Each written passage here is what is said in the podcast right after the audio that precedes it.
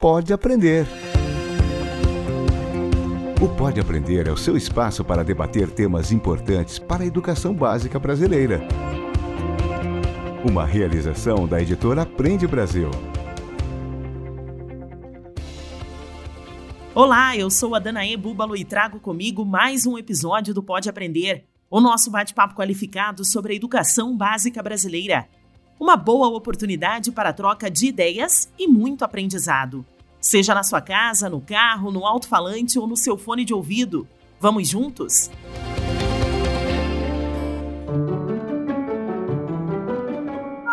A leitura teria que ser alguma coisa que me interessa fazer, que eu gostaria de estar fazendo em algum momento do dia, que eu sinta falta dela.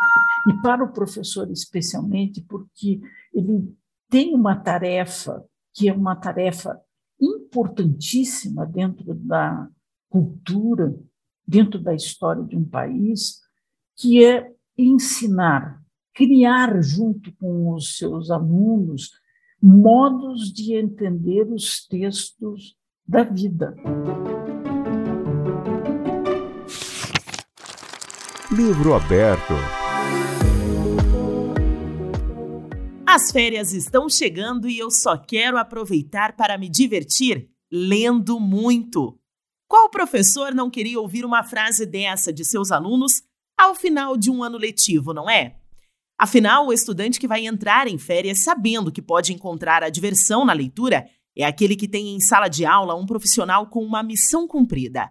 Despertou um leitor para a vida toda. Mas será que o professor ainda consegue mostrar para o aluno que a leitura é uma opção de lazer capaz de oferecer aventura, risos, emoção e muito conhecimento?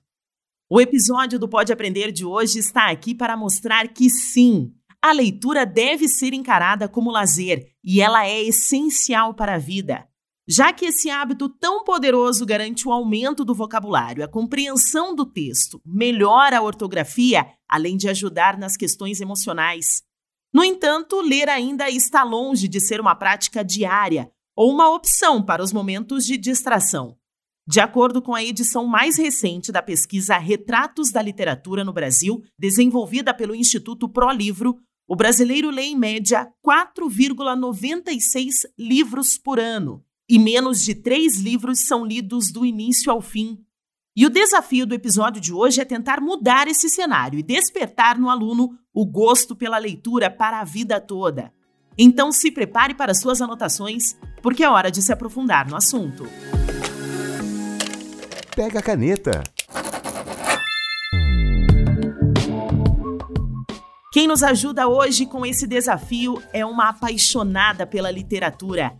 É a professora e escritora Marta Moraes da Costa, mestre e doutora em literatura, professora aposentada na Universidade Federal do Paraná e na PUC-PR, com experiência em pesquisas e docência em literatura, atuando principalmente em temas como a formação do leitor, formação de professores, leitura de múltiplas linguagens, dramaturgia e História do Teatro Brasileiro. Ela é membro da Rede de Leitura Unesco e PUC-Rio e vice-presidente da Academia Paranaense de Letras. Publicou pela editora Positivo uma coleção de 10 volumes do Almanaque do Leitor sobre formação de leitores no Fundamental 1.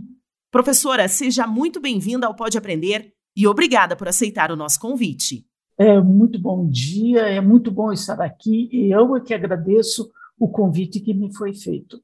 Professora, para começarmos o nosso bate-papo com tanta concorrência digital que temos hoje, além das brincadeiras e também das experiências que uma criança precisa nos seus momentos de lazer, ainda é possível mostrar para esse aluno que a leitura é uma fonte de diversão? Olha, nós temos que pensar que a leitura não é exclusivamente a leitura do impresso, ou do livro, ou da literatura. Nós estamos o tempo todo lendo. Nós lemos também o digital. Então, não há uma oposição entre o livro impresso e o e-book, não há uma oposição entre a leitura do jornal e o jornal na internet, não há nenhuma oposição entre ler aquilo que está escrito em algum lugar, num panfleto, por exemplo, e ler a mesma publicidade no formato de um vídeo na televisão. São atos leitores, são formas diferentes de ler. Então, quando a criança está acostumada com o celular, com o tablet, jogos, ela também está numa atividade de leitura, ela também interpreta. Então, na nossa cabeça, que não somos nativos digitais, parece que existe uma oposição, um rouba o tempo do outro. Não é verdade. O que a gente tem que pensar é que são escolhas que as pessoas fazem.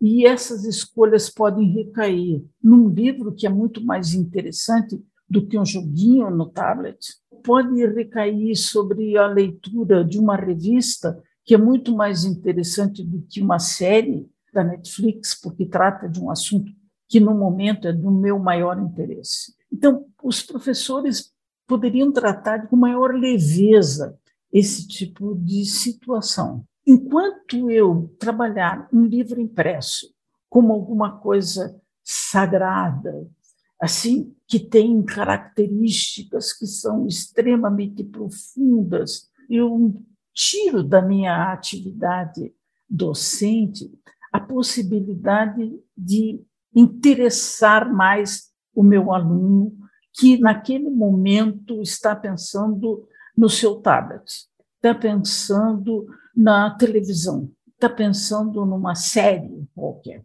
Para os professores lidarem com essa situação, eu acho que é preciso um pouco assim daquele andar na corda bamba, andar sobre um fio de navalha que pode cortar ou não. A recomendação é a seguinte: de que forma eu posso apresentar um livro para meu aluno, independente da questão digital. Independente. O que esse livro pode trazer que capte o interesse da criança, que prenda a sua atenção. Porque nós vivemos 24 horas do dia em atividades diferentes. O fato de eu estar um tempo diante de uma tela não quer dizer que isso seja proibido, que eu estou gastando meu tempo em alguma atividade secundária. Não, naquele momento o meu interesse está na tela. Mas eu preciso ter estímulos, chamariz, chamativos, atividades criativas que me levem a me interessar também pelo livro. Eu acho que é, é essa diferença que os professores precisam tratar com seriedade, mas sem muita angústia. E agora me diga uma coisa, professora: como transformar a leitura em um hábito? Quais são as suas dicas práticas, então, aos professores e aos alunos? A gente já falou aqui que a gente precisa despertar e trazer curiosidades ao aluno, né, para que ele se interesse pela leitura, mas como transformar essa leitura em um hábito?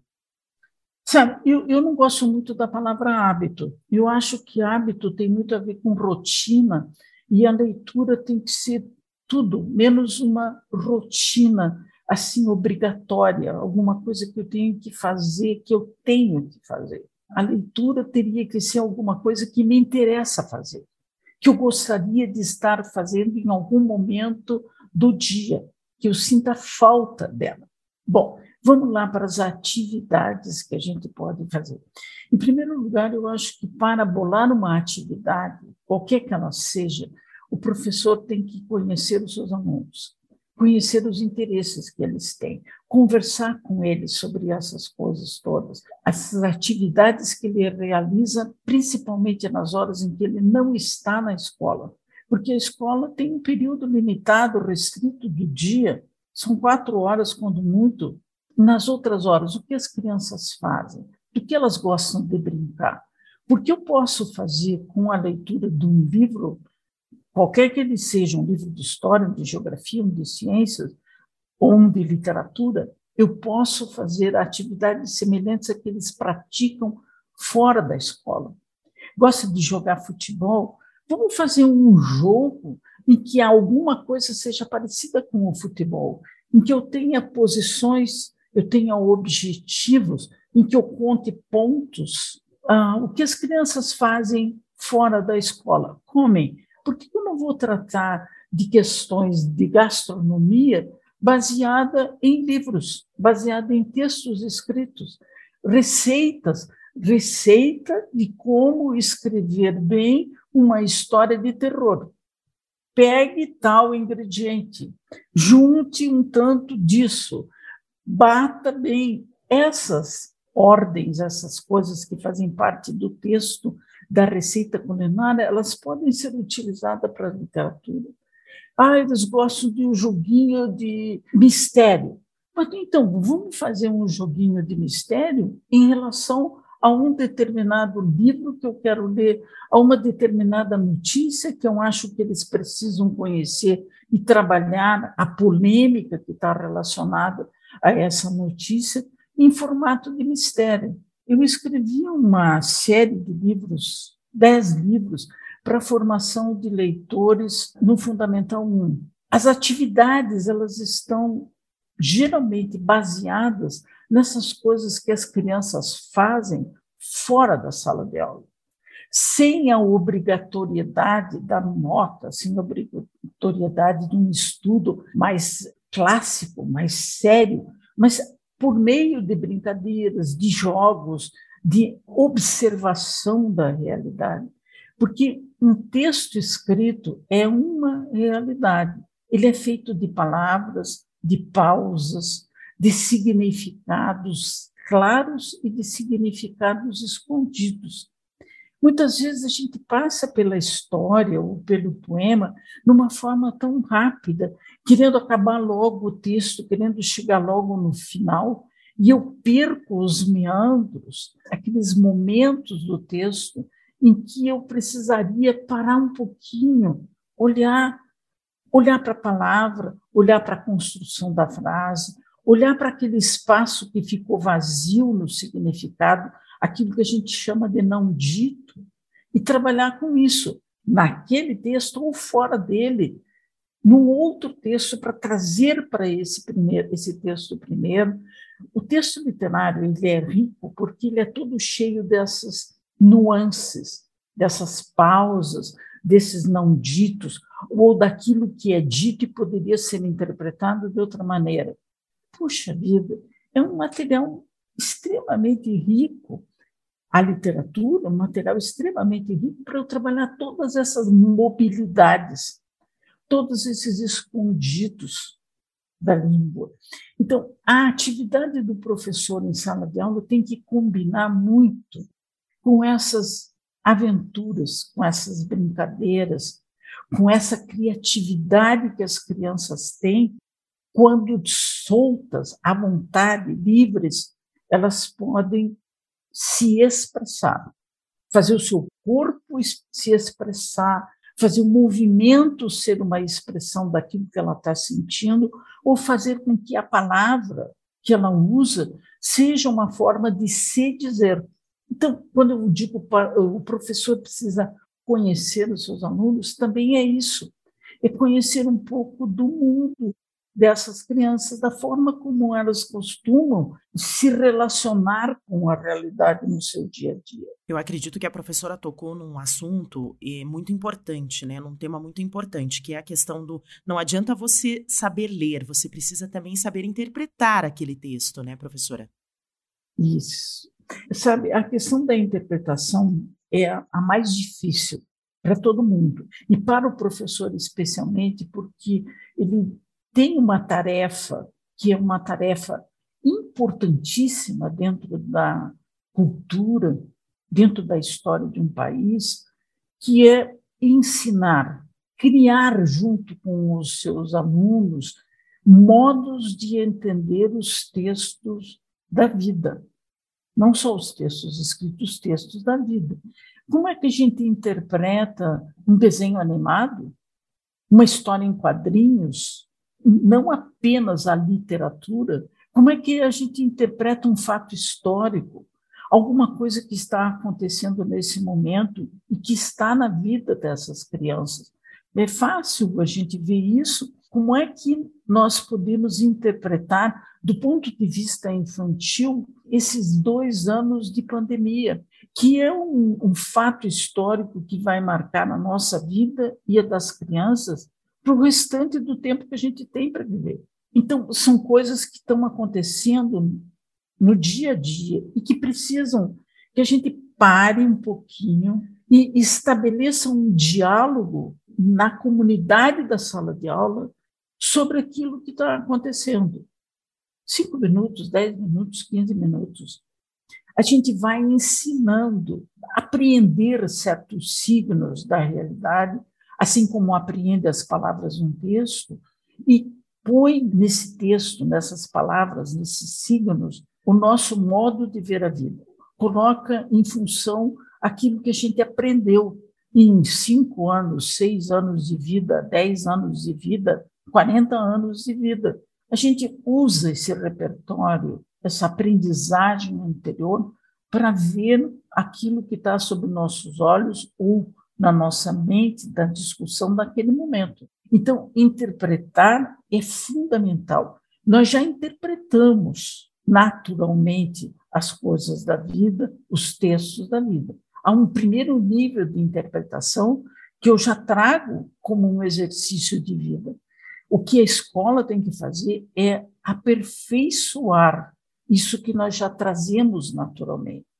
Quando uma criança entra na escola e se depara com uma parede, um mural na sala de aula que tem palavras escritas que ela ainda não sabe, não conhece, mas ela já é capaz de dar um sentido para aquilo que ela está vendo.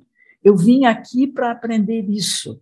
Ou então, o que será que isso significa? É tão misterioso como, por exemplo, o andar de um caracol ou qualquer outra coisa do tipo. Então, nós já temos esse nível de interpretação naturalmente. Agora, eu preciso aprender na escola como é que eu aprofundo isso. Ou pelos sinônimos, ou pelas igualdades, ou pelas diferenças, ouvindo o que os outros dizem sobre o mesmo fato. E todo mundo tem alguma coisa a dizer sobre uma palavra, a ação de um personagem, um tipo de sentimento.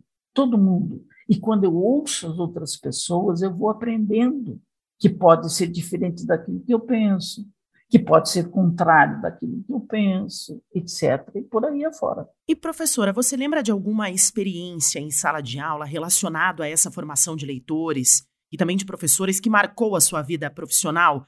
A gente pode dizer aquela experiência que trouxe aquela sensação de missão cumprida. É, tem muitas histórias. Na minha idade, a gente é uma antologia, não é?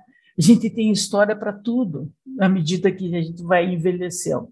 Eu tenho professores que são professores símbolo, como muitos de nós temos. Aqueles professores que a gente viveu uma experiência incomum, que não tinha vivido até aquele momento.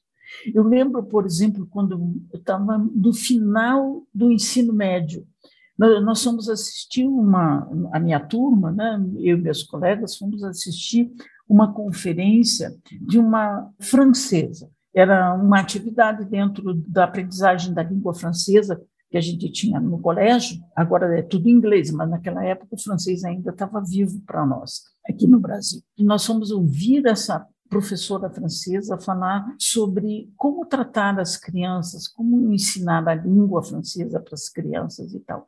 E ela usou uma expressão em francês, ela disse assim, il faut bercer les enfants. É preciso embalar as crianças, embalar no sentido de embalar uma criança, um neném, né, de colo, assim, que você embala, você sacode, você toma cuidado, você faz com carinho, você faz para ver a reação da criança.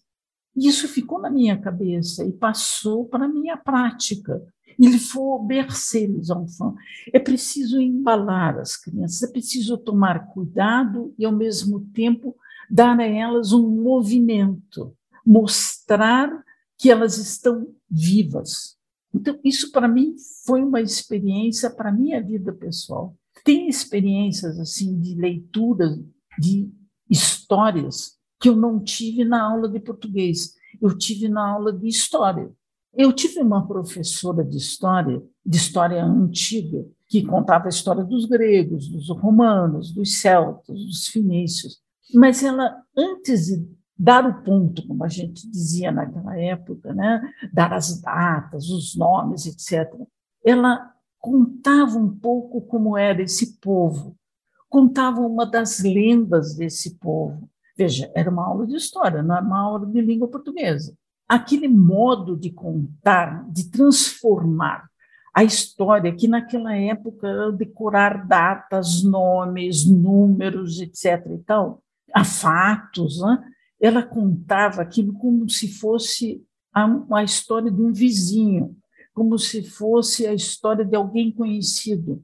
E aquela história antiga se tornava próxima nossa. Então, eu sempre, na minha prática docente, entendi que as histórias são tanto mais significativas quanto mais elas estiverem próximas das pessoas. Então, se eu vou trabalhar com a formação de leitores, se eu quero apresentar um livro, eu tenho que entender quem é aquela pessoa com quem eu estou conversando. Aqueles alunos que são os meus alunos naquele momento gostam do quê? Que eu conte uma história com mais gestos, que eu conte uma história com uma roupa diferente, que eu conte a história como se fosse um sussurro, um mistério, um segredo que eu vou contar ou que eu conte como se fosse um anúncio de televisão, não é como se fosse uma propaganda. Cumpre tal história porque está em oferta na Black Friday das histórias. Essa forma de chegar aos alunos com os livros faz com que, modéstia à parte, eles se apaixonem pelos livros. Aí é que eu vou estar formando leitores, porque eu preciso não do hábito, eu preciso da paixão. Eu preciso da sedução, eu preciso do interesse, eu preciso da falta. Eu sinto falta de ler uma história. Eu sinto falta de pesquisar mais sobre esse assunto que me interessa. Seja o dinossauro, seja a vacina contra a Covid, seja a política da, da França. Perfeitamente. Professor, agora rapidamente para a gente encerrar o nosso bate-papo, qual é o significado e a importância da leitura para a sua vida? Eu já disse que eu gostaria de ser é, cremada não com flores, mas com livros. Os meus livros da minha paixão. É, livros, para mim, são fundamentais, fundamentais. Sempre que eu fui convidada para uma palestra, remunerada por essa palestra, uma parte dessa remuneração era para eu comprar livros para minha biblioteca. Eu não consigo entrar numa livraria e sair de lá de mãos vazias. Eu não entro no site da Amazon assim despreocupada. Eu entro sempre muito preocupada, porque virtualmente a gente compra livros de montão se não se cuidar. Então, para mim, livro é uma coisa fundamental. Muito do que eu sei e do que eu sou eu devo aos livros. Múltipla escolha.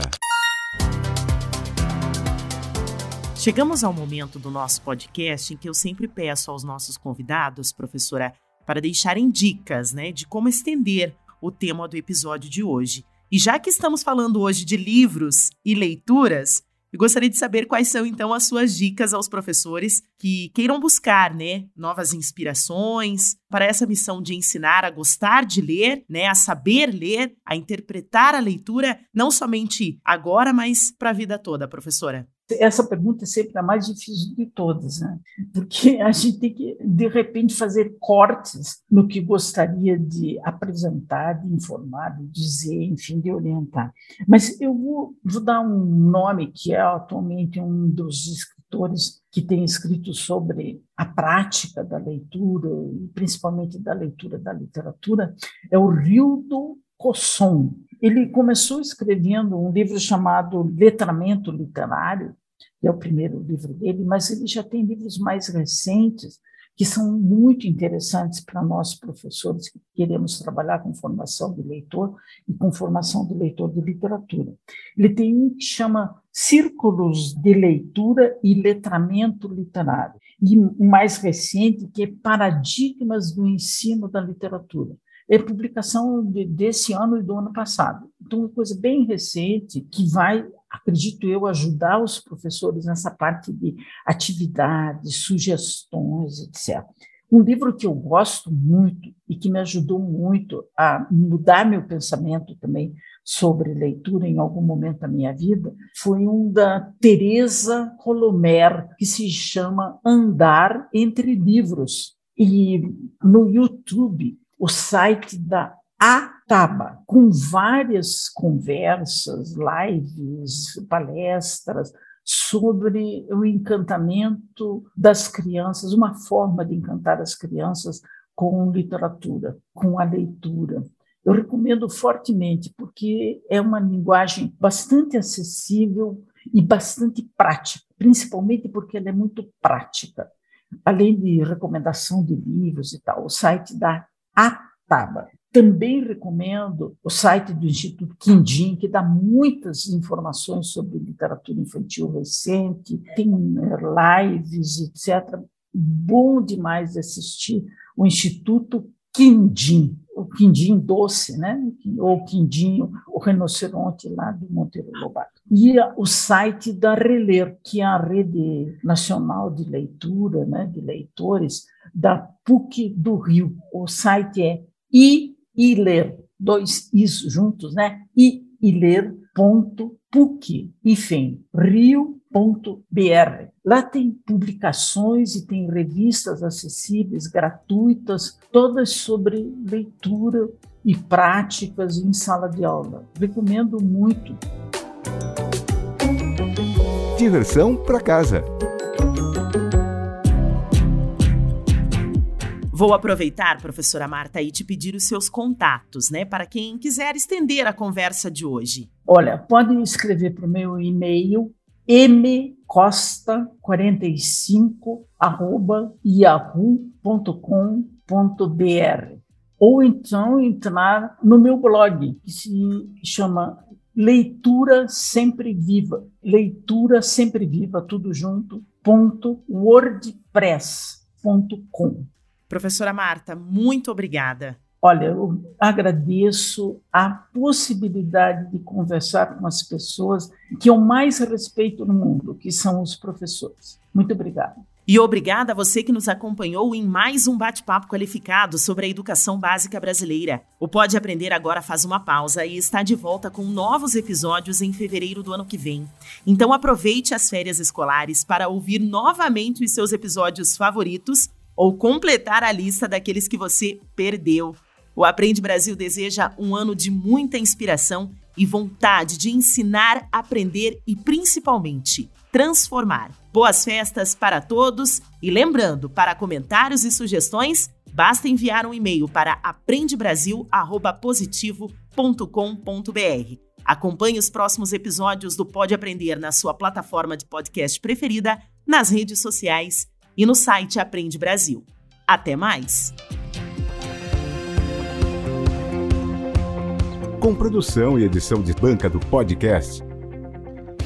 O Pode Aprender é uma iniciativa da editora Aprende Brasil, um futuro melhor por meio da educação.